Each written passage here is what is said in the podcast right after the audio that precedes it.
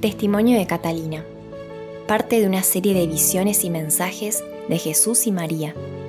El conocimiento de lo que sucede en la Santa Misa y cómo vivirla con el corazón. Dedicatoria. A su santidad Juan Pablo II, primer apóstol de la nueva evangelización, de cuyo ejemplo los laicos recibimos fe, valor y piedad, con inmensa gratitud y afecto a todos los sacerdotes del mundo, cordón umbilical de Dios con los hombres que transmiten la gracia divina a través del perdón y de la consagración eucarística. Catalina.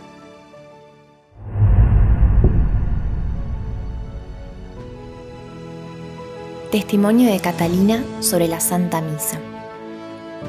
En la maravillosa catequesis con la que el Señor y la Virgen María nos han ido instruyendo, en primer lugar, enseñándonos la forma de rezar el Santo Rosario, de orar con el corazón, de meditar y disfrutar de los momentos de encuentro con Dios y con nuestra Madre bendita, la manera de confesarse bien, está la del conocimiento de lo que sucede en la Santa Misa y la forma de vivirla con el corazón.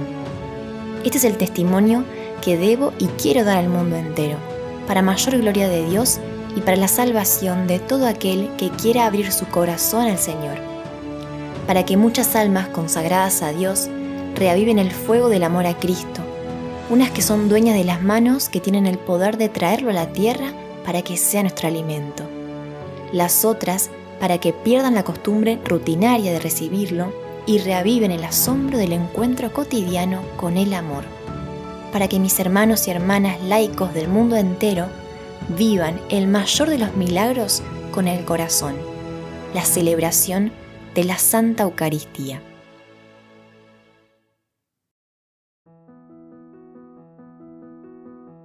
Era la vigilia del día de la Anunciación y los componentes del grupo nuestro habíamos ido a confesarnos. Algunas de las señoras del grupo de oración no alcanzaron a hacerlo y dejaron su confesión para el día siguiente antes de la Santa Misa.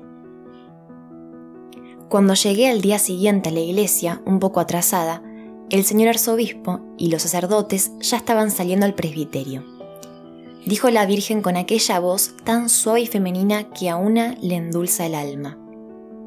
Hoy es un día de aprendizaje para ti y quiero que prestes mucha atención, porque de lo que seas testigo hoy, todo lo que vivas en este día, tendrás que participarlo a la humanidad. Me quedé sobrecogida, sin entender, pero procurando estar muy atenta. Lo primero que percibí es que había un coro de voces muy hermosas que cantaban como si estuviesen lejos, a momentos se acercaba y luego se alejaba la música como con el sonido del viento. El señor arzobispo empezó la Santa Misa, y al llegar a la oración penitencial, dijo la Santísima Virgen, Desde el fondo de tu corazón, Pide perdón al Señor por todas tus culpas, por haberlo ofendido. Así podrás participar dignamente de este privilegio que es asistir a la Santa Misa. Seguramente que por una fracción de segundo pensé, pero si estoy en gracia de Dios, me acabo de confesar anoche. Ella contestó, ¿y tú crees que desde anoche no has ofendido al Señor? Déjame que yo te recuerde algunas cosas. Cuando salías para venir aquí, la muchacha que te ayuda se acercó para pedirte algo, y como estabas con retraso, a la apurada, le contestaste no de muy buena forma. Eso ha sido una falta de caridad de tu parte, y dices no haber ofendido a Dios. De camino hacia acá, un autobús se atravesó en tu camino, casi te choca, y te expresaste de forma poco conveniente contra ese pobre hombre en lugar de venir haciendo tus oraciones, preparándote para la Santa Misa. Has faltado la caridad y has perdido la paz, la paciencia. Y dices no haber lastimado al Señor. En el último momento llegas cuando ya la procesión de los celebrantes está saliendo para celebrar la Santa Misa. Y vas a participar de ella sin una previa preparación. Ya, madre mía, ya no me digas más, no me recuerdes más cosas porque me voy a morir de pesar y vergüenza, contesté. ¿Por qué tienen que llegar en el último momento? Ustedes deberían estar antes para poder hacer una oración y pedir al Señor que envíe su Santo Espíritu, que les otorgue un espíritu de paz que eche fuera el espíritu del mundo, las preocupaciones, los problemas y las distracciones para ser capaces de vivir este momento tan sagrado. Pero llegan casi al comenzar la celebración y participan como si participaran de un evento cualquiera, sin ninguna preparación espiritual. ¿Por qué? Es el milagro más grande, van a vivir el momento de regalo más grande de parte del Altísimo y no lo saben apreciar. Era bastante. Me sentía tan mal que tuve más que suficiente para pedir perdón a Dios no solamente por las faltas de ese día, sino por todas las veces que como muchísimas otras personas esperé a que termine la homilía del sacerdote para entrar en la iglesia. Por las veces que no supe o me negué a comprender lo que significaba estar allí. Por las veces que tal vez habiendo estado mi alma llena de pecados graves, me había atrevido a participar de la Santa Misa. Era día de fiesta y debía recitarse el Gloria. Dijo Nuestra Señora, glorifica y bendice con todo tu amor a la Santísima Trinidad, en tu reconocimiento como criatura suya.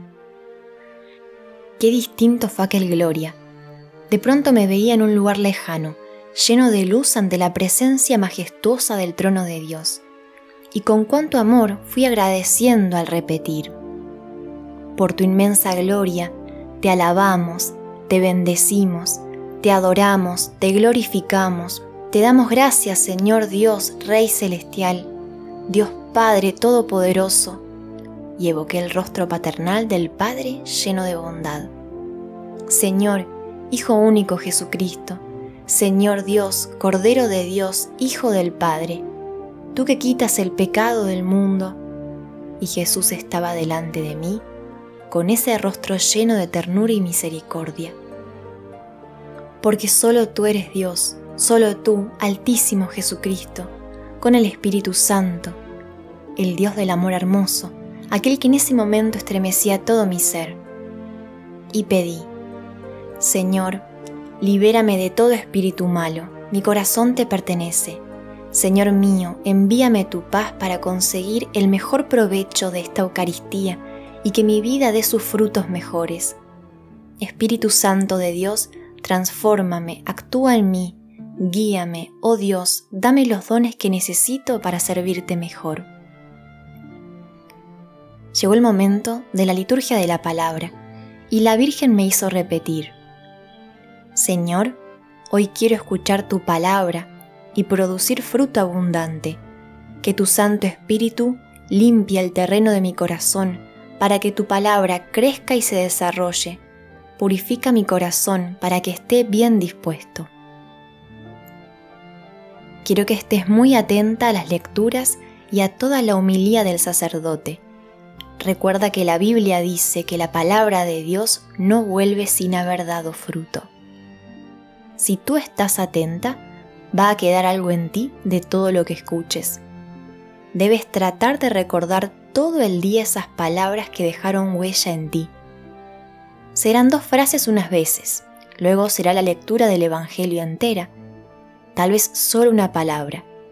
Paladear el resto del día y eso hará carne en ti, porque esa es la forma de transformar la vida, haciendo que la palabra de Dios lo transforme a uno. Y ahora, dile al Señor que estás aquí para escuchar lo que quieres que Él diga hoy a tu corazón. Nuevamente agradecí a Dios por darme la oportunidad de escuchar su palabra y le pedí perdón por haber tenido el corazón tan duro por tantos años y haber enseñado a mis hijos que debían ir a misa los domingos porque así lo mandaba la iglesia, no por amor, por necesidad de llenarse de Dios. Yo que había asistido a tantas Eucaristías, más por compromiso, y con ello creía estar salvada. De vivirla ni soñar, de poner atención en las lecturas y la humildad del sacerdote, menos. Cuánto dolor sentí por tantos años de pérdida inútil, por mi ignorancia. Cuánta superficialidad en las misas a las que asistimos porque es una boda, una misa de difunto, o porque tenemos que hacernos ver con la sociedad. Cuánta ignorancia sobre nuestra iglesia y sobre los sacramentos. Cuánto desperdicio en querer instruirnos y culturizarnos en las cosas del mundo que en un momento pueden desaparecer sin quedarnos nada y que al final de la vida no nos sirven ni para alargar un minuto nuestra existencia. Y sin embargo, de aquello que va a ganarnos un poco del cielo en la tierra y luego la vida eterna, no sabemos nada, y nos llamamos hombres y mujeres cultos.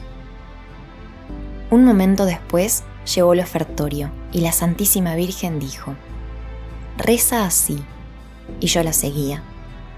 Señor, te ofrezco todo lo que soy, lo que tengo, lo que puedo, todo lo pongo en tus manos.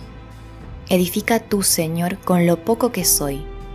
Por los méritos de tu Hijo, transfórmame, Dios Altísimo. Te pido por mi familia, por mis bienhechores, por cada miembro de nuestro apostolado, por todas las personas que nos combaten, por aquellos que se encomiendan a mis pobres oraciones. Enséñame a poner mi corazón en el suelo para que su caminar sea menos duro Así oraban los santos, así quiero que lo hagan. Y es que así lo pide Jesús, que pongamos el corazón en el suelo para que ellos no sientan la dureza, sino que los aliviemos con el dolor de aquel pisotón. Años después leí un librito de oraciones de un santo al que quiero muchísimo, José María Escriba de Balaguer, y allá pude encontrar una oración parecida a la que me enseñaba la Virgen, Tal vez este santo, a quien me encomiendo, agradaba a la Virgen Santísima con aquellas oraciones. De pronto, empezaron a ponerse de pie unas figuras que no había visto antes. Era como si al lado de cada persona que estaba en la catedral saliera otra persona y aquello se llenó de unos personajes jóvenes, hermosos. Iban vestidos con túnicas muy blancas y fueron saliendo hasta el pasillo central dirigiéndose hacia el altar dijo nuestra madre, observa, son los ángeles de la guarda de cada una de las personas que está aquí. Es el momento en que su ángel de la guarda lleva sus ofrendas y peticiones ante el altar del Señor. En aquel momento estaba completamente asombrada, porque esos seres tenían rostros tan hermosos, tan radiantes como no puede uno imaginarse lucían unos rostros muy bellos, casi femeninos. Sin embargo, la complexión de su cuerpo, sus manos, su estatura era de hombre. Los pies desnudos no pisaban el suelo, sino que iban como deslizándose, como resbalando. Aquella procesión era muy hermosa.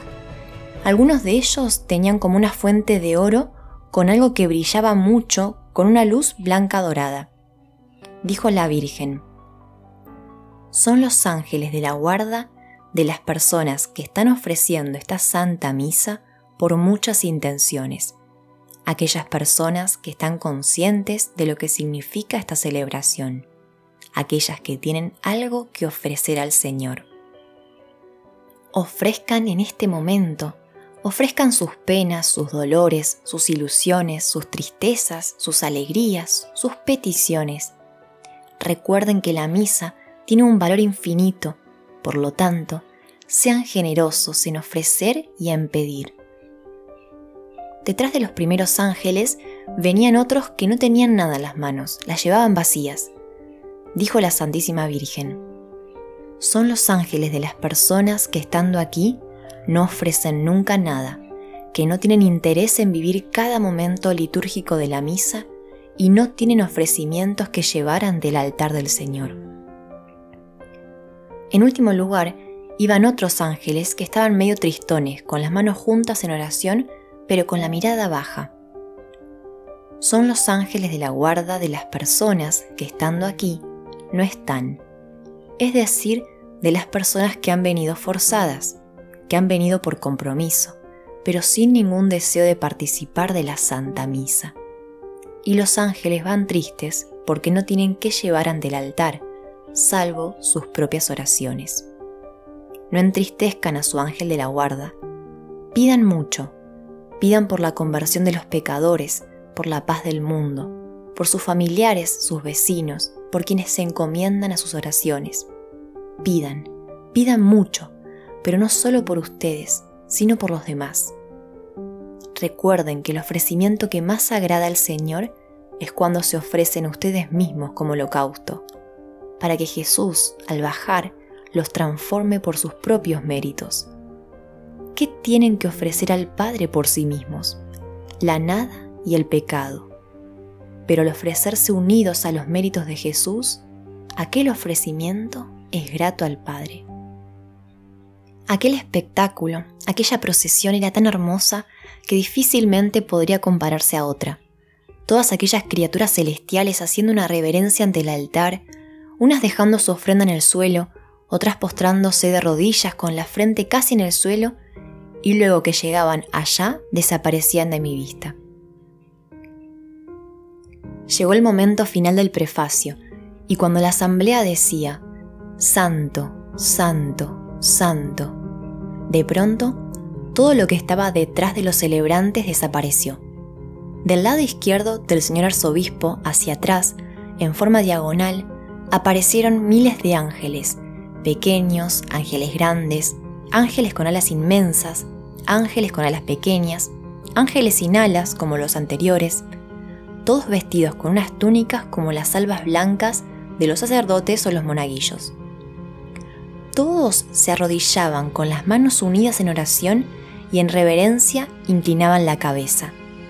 Se escuchaba una música preciosa, como si fueran muchísimos coros con distintas voces y todos decían al unísono, junto con el pueblo, Santo, Santo, Santo.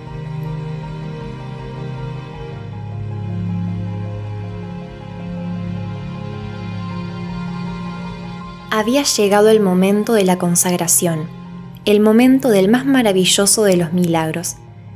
Del lado derecho del arzobispo hacia atrás, en forma también diagonal, una multitud de personas iban vestidas con la misma túnica, pero en colores pastel, rosa, verde, celeste, lila, amarillo, en fin, de distintos colores muy suaves.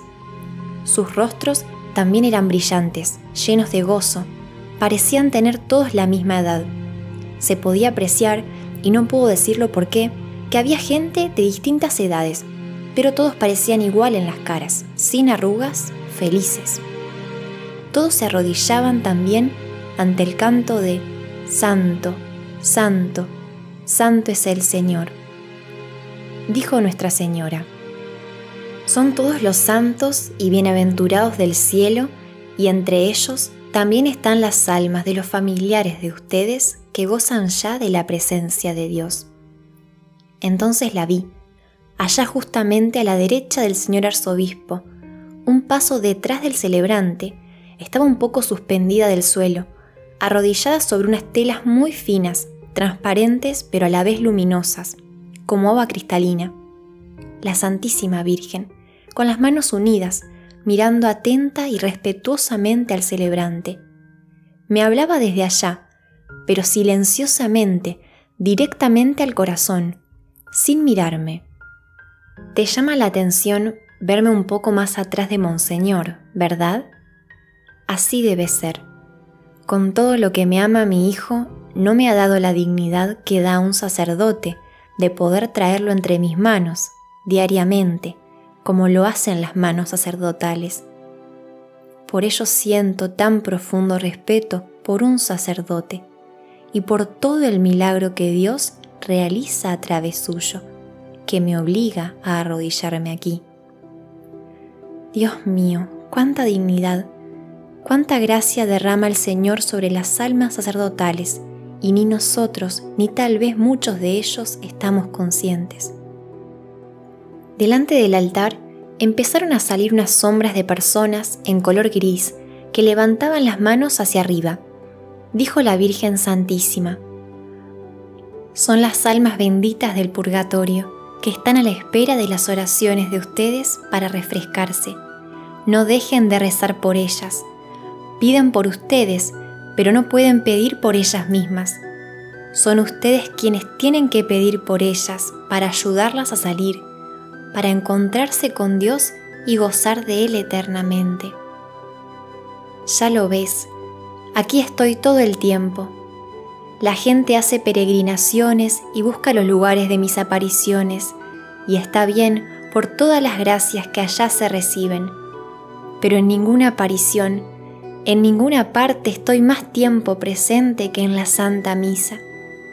Al pie del altar donde se celebra la Eucaristía, siempre me van a encontrar. Al pie del sagrario permanezco yo con los ángeles, porque estoy siempre con Él. Ver ese rostro hermoso de la Madre en aquel momento del Santo, al igual que todos ellos, con el rostro resplandeciente, con las manos juntas en espera de aquel milagro que se repite continuamente, era estar en el mismo cielo. Y pensar que hay gente, habemos personas que podemos estar en ese momento distraídas, hablando. Con dolor lo digo, muchos varones más que mujeres que de pie cruzan los brazos como rindiéndole un homenaje de pie al Señor de igual a igual.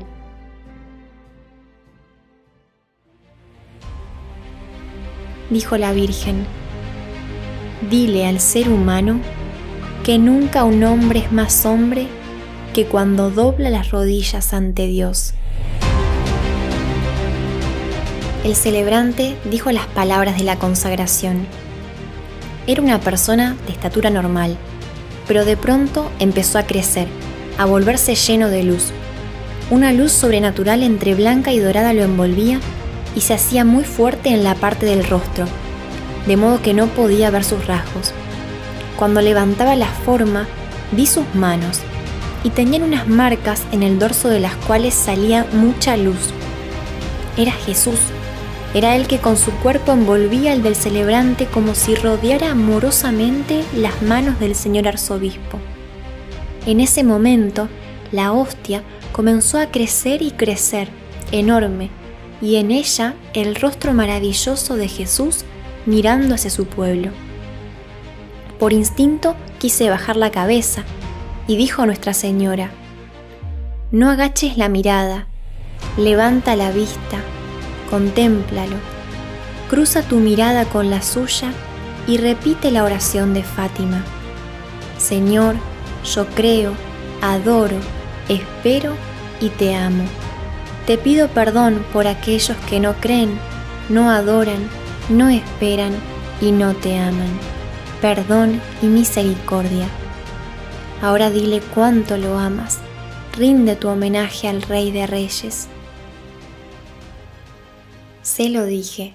Parecía que solo a mí me miraba desde la enorme hostia, pero supe que así contemplaba a cada persona, lleno de amor. Luego bajé la cabeza hasta tener la frente en el suelo, como hacían todos los ángeles y bienaventurados del cielo. Por fracción de un segundo tal vez, pensé qué era aquello, que Jesús tomaba el cuerpo del celebrante y al mismo tiempo estaba en la hostia que al bajarla al celebrante se volvía nuevamente pequeña. Tenía yo las mejillas llenas de lágrimas, no podía salir de mi asombro. Inmediatamente Monseñor dijo las palabras consagratorias del vino y junto a sus palabras empezaron unos relámpagos en el cielo y en el fondo. No había techo de la iglesia ni paredes, estaba todo oscuro, solamente aquella luz brillante en el altar. De pronto, suspendido en el aire, vi a Jesús, crucificado, de la cabeza a la parte baja del pecho. El tronco transversal de la cruz estaba sostenido por unas manos grandes, fuertes. De en medio de aquel resplandor se desprendió una lucecita como de una paloma muy pequeña, muy brillante. Dio una vuelta velozmente por toda la iglesia y se fue a posar en el hombro izquierdo del señor arzobispo, que seguía siendo Jesús, porque podía distinguir su melena y sus llagas luminosas, su cuerpo grande, pero no veía su rostro. Arriba, Jesús crucificado. Estaba con el rostro caído sobre el lado derecho del hombro. Podía contemplar el rostro y los brazos golpeados y descarnados, en el costado derecho tenía una herida en el pecho y salía borbotones, hacia la izquierda sangre y hacia la derecha pienso que agua, pero muy brillante. más bien eran chorros de luz que iban dirigiéndose hacia los fieles, moviéndose a derecha e izquierda. Me asombraba la cantidad de sangre que fluía hacia el cáliz. Pensé que iba a rebalsar y manchar todo el altar, pero no cayó una sola gota.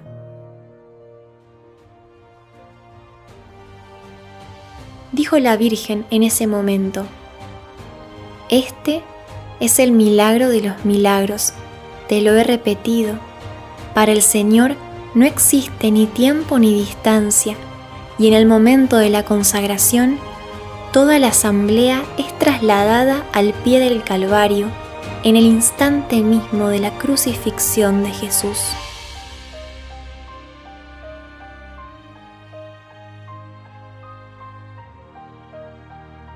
¿Puede alguien imaginarse eso? Nuestros ojos no lo pueden ver, pero todos estamos allá, en el momento en que a Él lo están crucificando y está pidiendo perdón al Padre, no solamente por quienes lo matan, sino por cada uno de nuestros pecados. Padre, perdónalos porque no saben lo que hacen. A partir de aquel día, no me importa si me toman como loca, pero pido a todos que se arrodillen, que traten de vivir con el corazón y toda la sensibilidad de que son capaces aquel privilegio que el Señor nos concede. Cuando íbamos a rezar el Padre Nuestro, habló el Señor por primera vez durante la celebración y dijo, Aguarda, quiero que ores con la mayor profundidad que seas capaz y que en este momento traigas a tu memoria a la persona o a las personas que más daño te hayan ocasionado durante tu vida, para que las abraces junto a tu pecho y les digas de todo corazón, en el nombre de Jesús, yo te perdono y te deseo la paz. En el nombre de Jesús, te pido perdón y deseo mi paz. Si esa persona merece la paz, la va a recibir y le hará mucho bien. Si esa persona no es capaz de abrirse a la paz, esa paz volverá a tu corazón. Pero no quiero que recibas y des la paz a otras personas cuando no eres capaz de perdonar y sentir esa paz primero en tu corazón. Cuidado con lo que hacen, continuó el Señor. Ustedes repiten en el Padre nuestro Perdónanos así como nosotros perdonamos a los que nos ofenden. Si ustedes son capaces de perdonar y no olvidar, como dicen algunos, están condicionando el perdón de Dios. Están diciendo, perdóname únicamente como yo soy capaz de perdonar, no más allá. No sé cómo explicar mi dolor.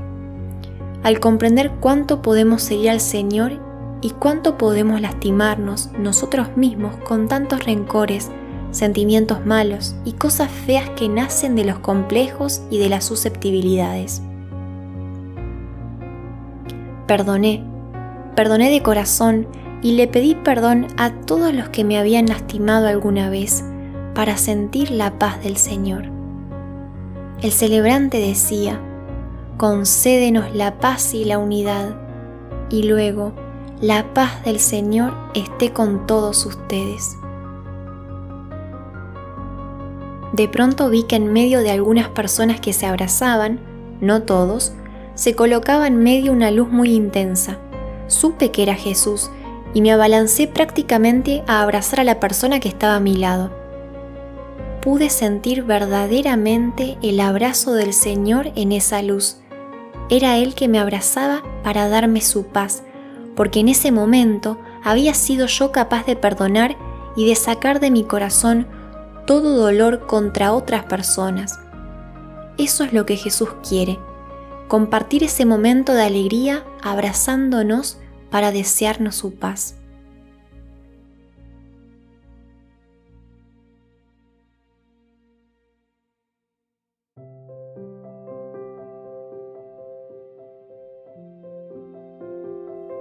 llegó el momento de la comunión de los celebrantes. Ahí volví a notar la presencia de todos los sacerdotes junto a Monseñor. Cuando él comulgaba, dijo la Virgen, Este es el momento de pedir por el celebrante y los sacerdotes que lo acompañen. Repite junto a mí, Señor, bendícelos, santifícalos, ayúdalos, purifícalos, ámalos, cuídalos, sosténlos con tu amor. Recuerden a todos los sacerdotes del mundo, oren por todas las almas consagradas. Hermanos queridos, ese es el momento en que debemos pedir porque ellos son iglesia, como también lo somos nosotros los laicos. Muchas veces los laicos exigimos mucho de los sacerdotes, pero somos incapaces de rezar por ellos, de entender que son personas humanas, de comprender y valorar la soledad que muchas veces puede rodear a un sacerdote. Debemos comprender que los sacerdotes son personas como nosotros, y que necesitan comprensión, cuidado, que necesitan afecto, atención de parte de nosotros, porque están dando su vida por cada uno de nosotros, como Jesús consagrándose a Él. El Señor quiere que la gente del rebaño que le ha encomendado Dios ore y ayude en la santificación de su pastor. Algún día, cuando estemos al otro lado, comprenderemos la maravilla que el Señor ha hecho al darnos sacerdotes que nos ayuden a salvar nuestra alma. Empezó la gente a salir de sus bancas para ir a comulgar. Había llegado el gran momento del encuentro, de la comunión con el Señor. Y entonces me dijo, espera un momento, quiero que observes algo. Por un impulso interior, levanté la vista hacia la persona que iba a recibir la comunión en la lengua de manos del sacerdote. Debo aclarar que esta persona era una de las señoras de nuestro grupo que la noche anterior no había alcanzado a confesarse, y lo hizo recién esa mañana, antes de la Santa Misa. Cuando el sacerdote colocaba la sagrada forma sobre su lengua, como un flash de luz, aquella luz muy dorada blanca atravesó a esta persona por la espalda primero y luego fue bordeándola en la espalda, los hombros y la cabeza. Dijo el Señor, Así es como yo me complazco en abrazar a un alma que viene con el corazón limpio a recibirme. El matiz de la voz de Jesús era de una persona contenta. Yo estaba atónita mirando a su amiga volver hacia su banca rodeada de luz, abrazada por el Señor, y pensé en la maravilla que nos perdemos tantas veces por ir con nuestras pequeñas o grandes faltas a recibir a Jesús cuando tiene que ser una fiesta.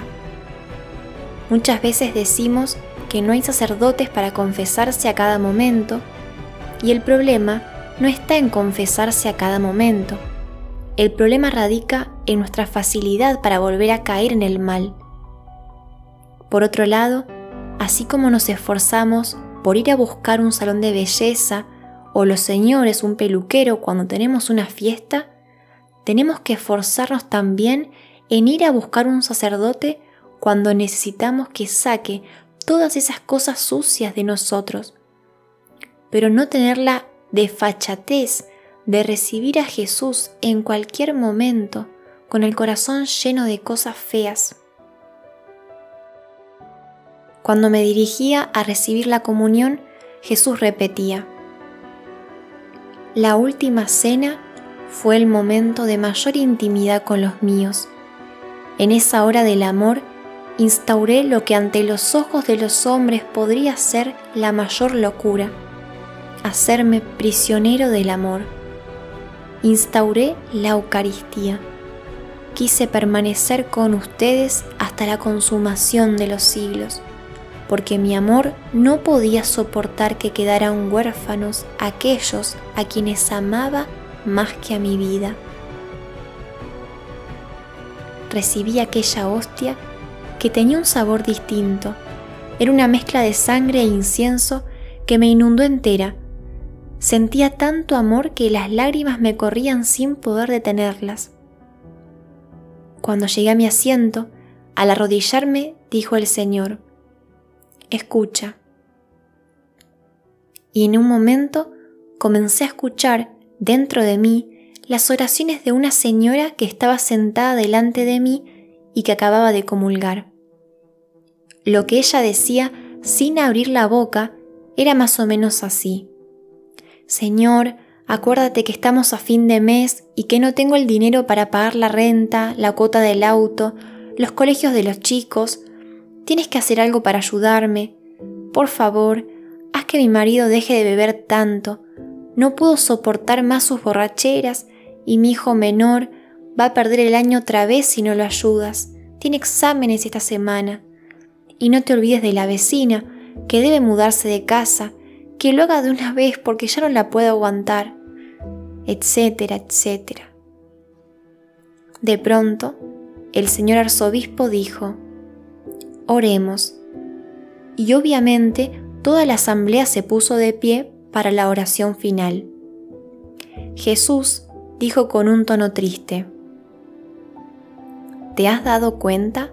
Ni una sola vez me ha dicho que me ama, ni una sola vez ha agradecido el don que yo le he hecho de bajar mi divinidad hasta su pobre humanidad, para elevarla hacia mí. Ni una sola vez ha dicho, gracias Señor. Ha sido una letanía de pedidos, y así son casi todos los que vienen a recibirme. Yo he muerto por amor y estoy resucitado. Por amor espero a cada uno de ustedes y por amor permanezco con ustedes. Pero ustedes no se dan cuenta que necesito de su amor. Recuerda que soy el mendigo del amor en esta hora sublime para el alma.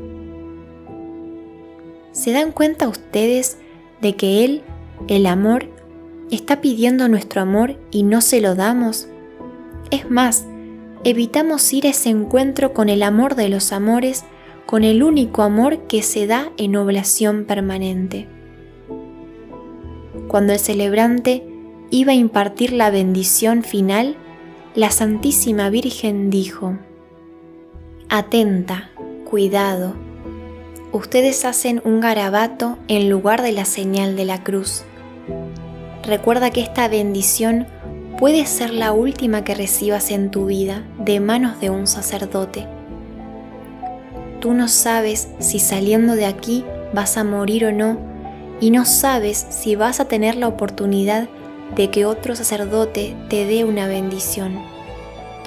Esas manos consagradas te están dando la bendición en el nombre de la Santísima Trinidad.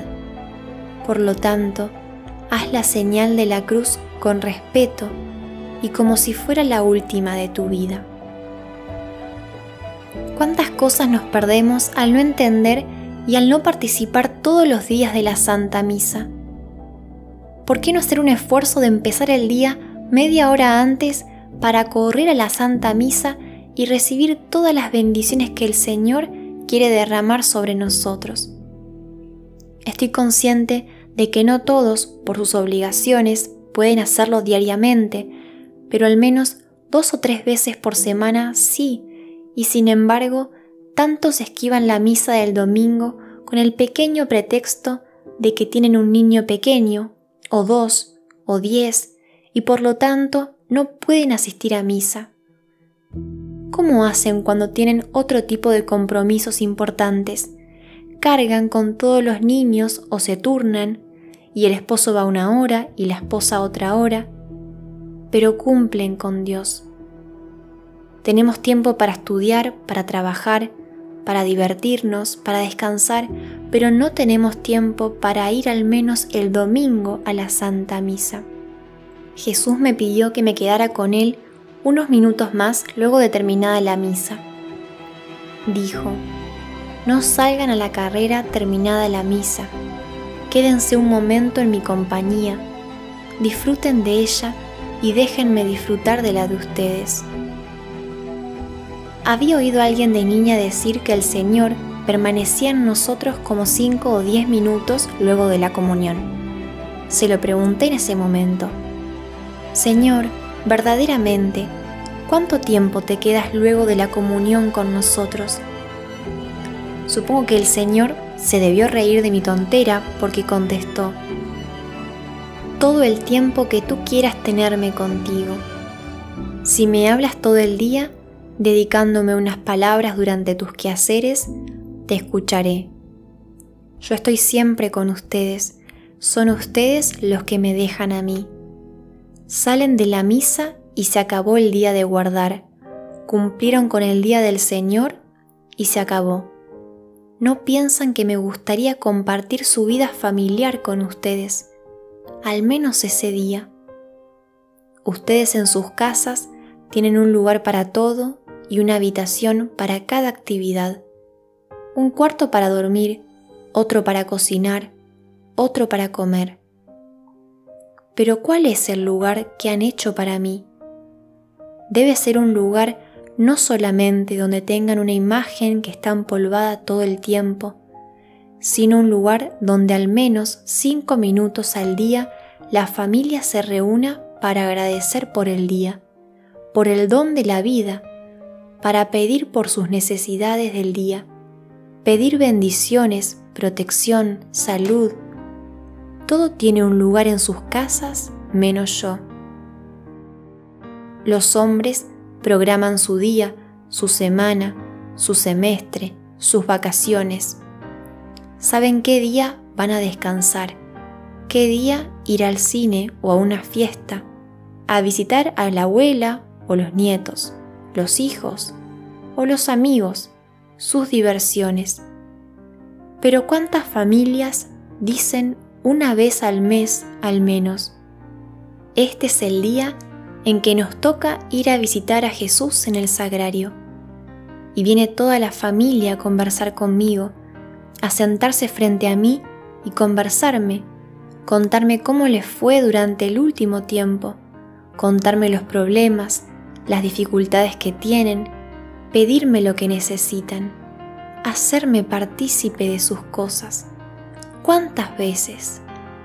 Yo lo sé todo, leo hasta en lo más profundo de sus corazones y sus mentes, pero me gusta que me cuenten ustedes sus cosas, que me hagan partícipe como a un familiar, como al más íntimo amigo. ¿Cuántas gracias se pierde el hombre por no darme un lugar en su vida. Cuando me quedé aquel día con él y en muchos otros días, fue dándonos enseñanzas y hoy quiero compartir con ustedes en esta misión que me han encomendado. Dice Jesús, quise salvar a mi criatura porque el momento de abrirles la puerta del cielo ha sido preñado con demasiado dolor.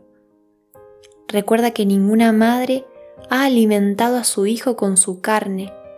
Yo he llegado a ese extremo de amor para comunicarles mis méritos. La Santa Misa soy yo mismo prolongando mi vida y mi sacrificio en la cruz entre ustedes. Sin los méritos de mi vida y de mi sangre, ¿qué tienen para presentarse ante el Padre? La nada, la miseria y el pecado ustedes deberían exceder en virtud a los ángeles y arcángeles, porque ellos no tienen la dicha de recibirme como alimento, ustedes sí. Ellos beben una gota del manantial, pero ustedes que tienen la gracia de recibirme, tienen todo el océano para beberlo. La otra cosa de la que habló con dolor el Señor fue de las personas que hacen un hábito de su encuentro con Él, de aquellas que han perdido el asombro de cada encuentro con Él, que la rutina vuelve a ciertas personas tan tibias que no tienen nada nuevo que decirle a Jesús al recibirlo. De no pocas almas consagradas que pierden el entusiasmo de enamorarse del Señor y hacen de su vocación un oficio, una profesión a la que no se le entrega más que lo que exige de uno, pero sin sentimiento. Luego el Señor me habló de los frutos que debe dar cada comunión en nosotros. Es que sucede que hay gente que recibe al Señor a diario y que no cambia su vida, que tienen muchas horas de oración y que hacen muchas obras, etcétera, etcétera, pero su vida no se va transformando.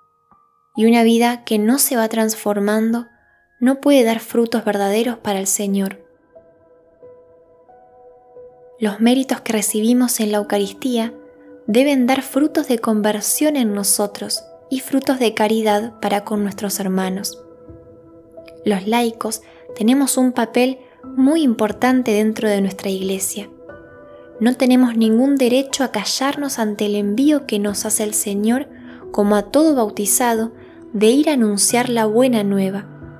No tenemos ningún derecho de absorber todos estos conocimientos y no darlos a los demás y permitir que nuestros hermanos se mueran de hambre teniendo nosotros tanto pan en nuestras manos.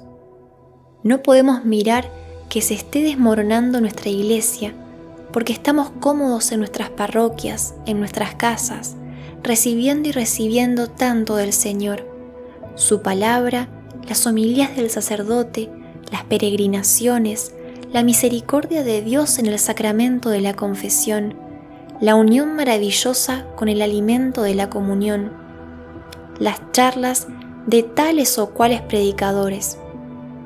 En otras palabras, estamos recibiendo tanto y no tenemos el valor de salir de nuestra comodidad, de ir a una cárcel, a un instituto correccional, a hablarle al más necesitado, decirle que no se entregue, que ha nacido católico y que su iglesia lo necesita. Ahí, sufriente, porque ese su dolor va a servir para redimir a otros, porque ese sacrificio le va a ganar la vida eterna. No somos capaces de ir donde los enfermos terminales en los hospitales y rezando la coronilla a la divina misericordia, ayudarlos con nuestra oración en ese momento de lucha entre el bien y el mal, para librarlos de las trampas y tentaciones del demonio todo moribundo tiene temor y el solo tomar la mano de uno de ellos y hablarle del amor de Dios y de la maravilla que lo espera en el cielo junto a Jesús y María, junto a sus seres que partieron, los reconforta. La hora que estamos viviendo no admite filiaciones con la indiferencia. Tenemos que ser la mano larga de nuestros sacerdotes para ir donde ellos no pueden llegar. Pero para ello para tener el valor, debemos recibir a Jesús, vivir con Jesús, alimentarnos de Jesús. Tenemos miedo a comprometernos un poco más y cuando el Señor dice, busca primero el reino de Dios y lo demás se te dará por añadidura, es el todo, hermanos. Es el buscar el reino de Dios por todos los medios y con todos los medios, y abrir las manos para recibir todo por añadidura, porque es el patrón que mejor paga, el único que está atento a tus menores necesidades.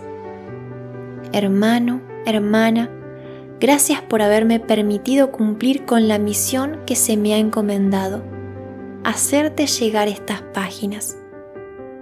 La próxima vez que asistas a la Santa Misa, vívela sé que el Señor cumplirá contigo la promesa de que nunca más tu misa volverá a ser la de antes. Y cuando lo recibas, ámalo. Experimenta la dulzura de sentirte reposando entre los pliegues de su costado abierto por ti, para dejarte su iglesia y su madre, para abrirte las puertas de la casa de su Padre para que seas capaz de comprobar su amor misericordioso a través de este testimonio y trates de corresponderle con tu pequeño amor. Que Dios te bendiga en esta Pascua de Resurrección. Tu hermana en Jesucristo vivo, Catalina, misionera laica del corazón eucarístico de Jesús, apostolado de la nueva evangelización.